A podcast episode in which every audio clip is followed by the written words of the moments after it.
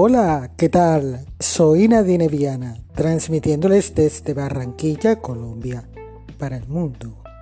En el día de hoy les tengo un podcast interesantísimo. Es un tema que tiene que ver con las vicisitudes de la vida. Podría ser aplicado al momento planetario que estamos viviendo, un momento único, histórico, como es el COVID-19. Dice, el valor de la resiliencia para enfrentar la adversidad. Resiliencia, ese es el tema de hoy. Comprender el concepto y el alcance de resiliencia puede ser muy útil para el crecimiento personal y profesional. Se trata de una capacidad que nos facilita superar positivamente las adversidades entendiendo que este es uno de los retos más importantes de una sociedad de cambios permanentes. Pero, ¿de dónde se origina la palabra resiliencia? Viene de la palabra latina resilio, resilio, que significa resaltar, volver de atrás, volver de un salto, rebotar o regresar se usaba solo en el campo de la física para expresar la capacidad de un material de recuperar su forma original después de haber sido sometido a altas presiones. También equivale a la cantidad de energía que un material es capaz de almacenar cuando la presión lo obliga a reducir su volumen.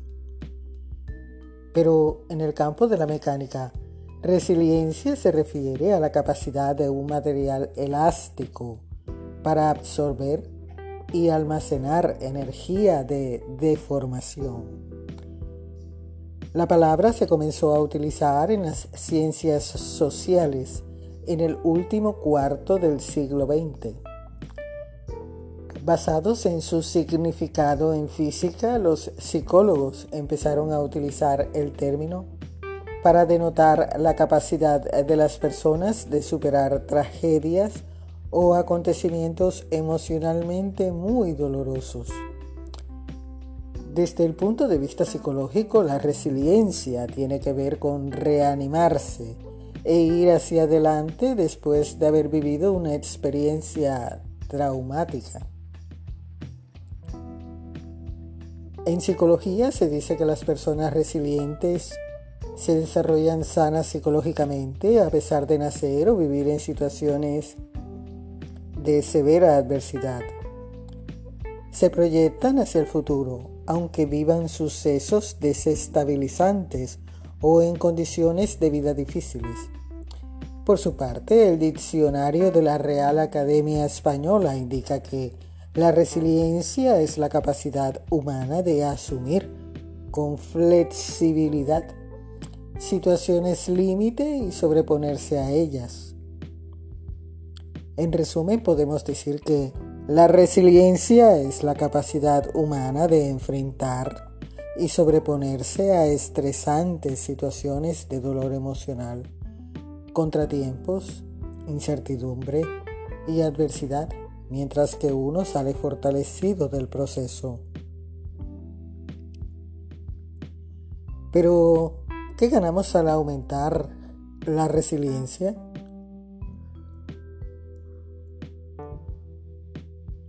Desarrollar tu capacidad personal de resiliencia te proporciona cinco grandes beneficios. Obtienes un mayor nivel de fortaleza emocional frente a las situaciones de estrés y logras manejar mejor la presión. Sientes más control frente a los acontecimientos a tu alrededor y mayor capacidad para afrontar retos. Desarrollas un lenguaje y una actitud más optimista, generando endorfinas en el proceso. Logras relaciones personales y profesionales más armónicas, interesantes y productivas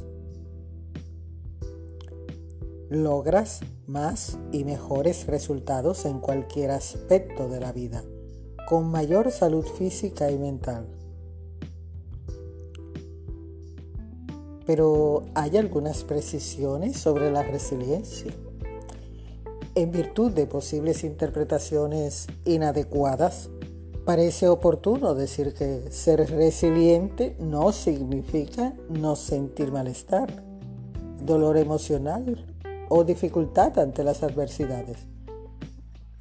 Ser resiliente no quiere decir que la persona no experimenta dificultades o angustias. No significa negar los sucesos de gran impacto que nos hacen sentir inseguridad, incertidumbre o frustración. La resiliencia no es algo que una persona tenga o no tenga, es una capacidad. La resiliencia es una capacidad que tenemos todos los seres humanos. El ser resiliente no es un ser con poderes extraordinarios. No, solo implica formar una actitud de pensar y conductas o paradigmas que cualquier persona puede aprender y desarrollar. Ahora veamos las habilidades que una persona desarrolla en la resiliencia, o sea, las habilidades que desarrollan las personas resilientes.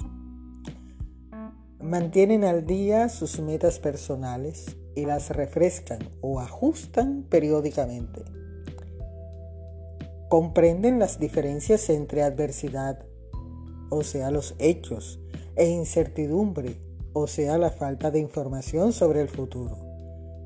Un ejemplo de ello es el tiempo planetario que estamos viviendo con el COVID-19. Es una adversidad.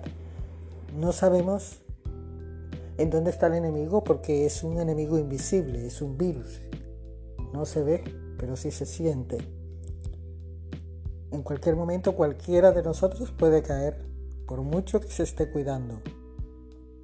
Y es una incertidumbre porque no sabemos qué va a pasar en el futuro, si es efectiva, si va a funcionar, si es real, es solo un sueño, la vacuna del COVID.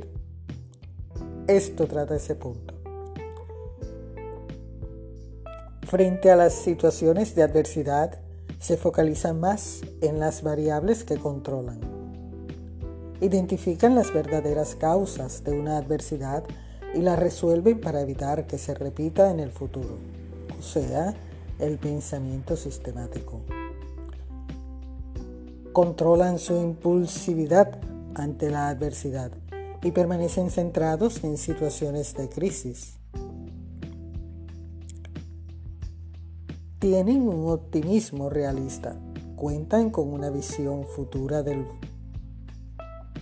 manera positiva y sienten control sobre sus vidas sin dejarse llevar por las fantasías. Son seres empáticos, tienen una buena capacidad para leer las emociones de los demás y conectarse con ellas. Siempre exploran nuevas oportunidades, retos y relaciones en función de mantenerse ejercitando sus competencias.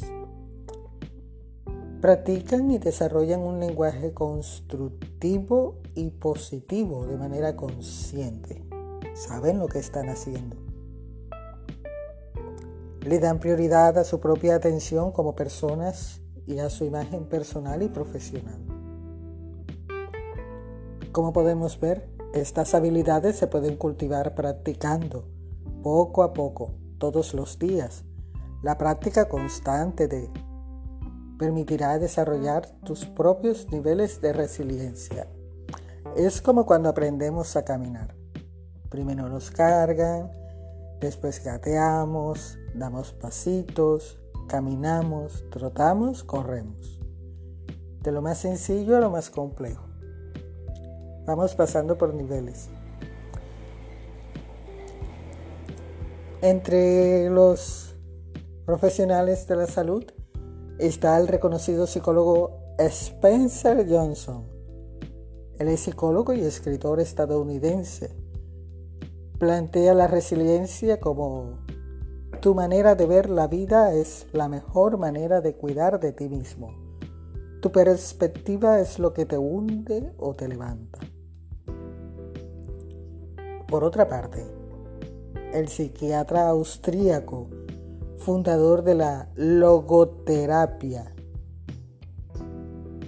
Víctor Frankl. Víctor Frankl. El psiquiatra austríaco dice, si no está en tus manos cambiar una situación que te produce dolor, siempre podrás escoger la actitud con C que afrontes ese sufrimiento. Si no está en tus manos cambiar una situación que te produce dolor, siempre podrás escoger la actitud con la que afrontes ese sufrimiento. ¿Te ha gustado el cuento?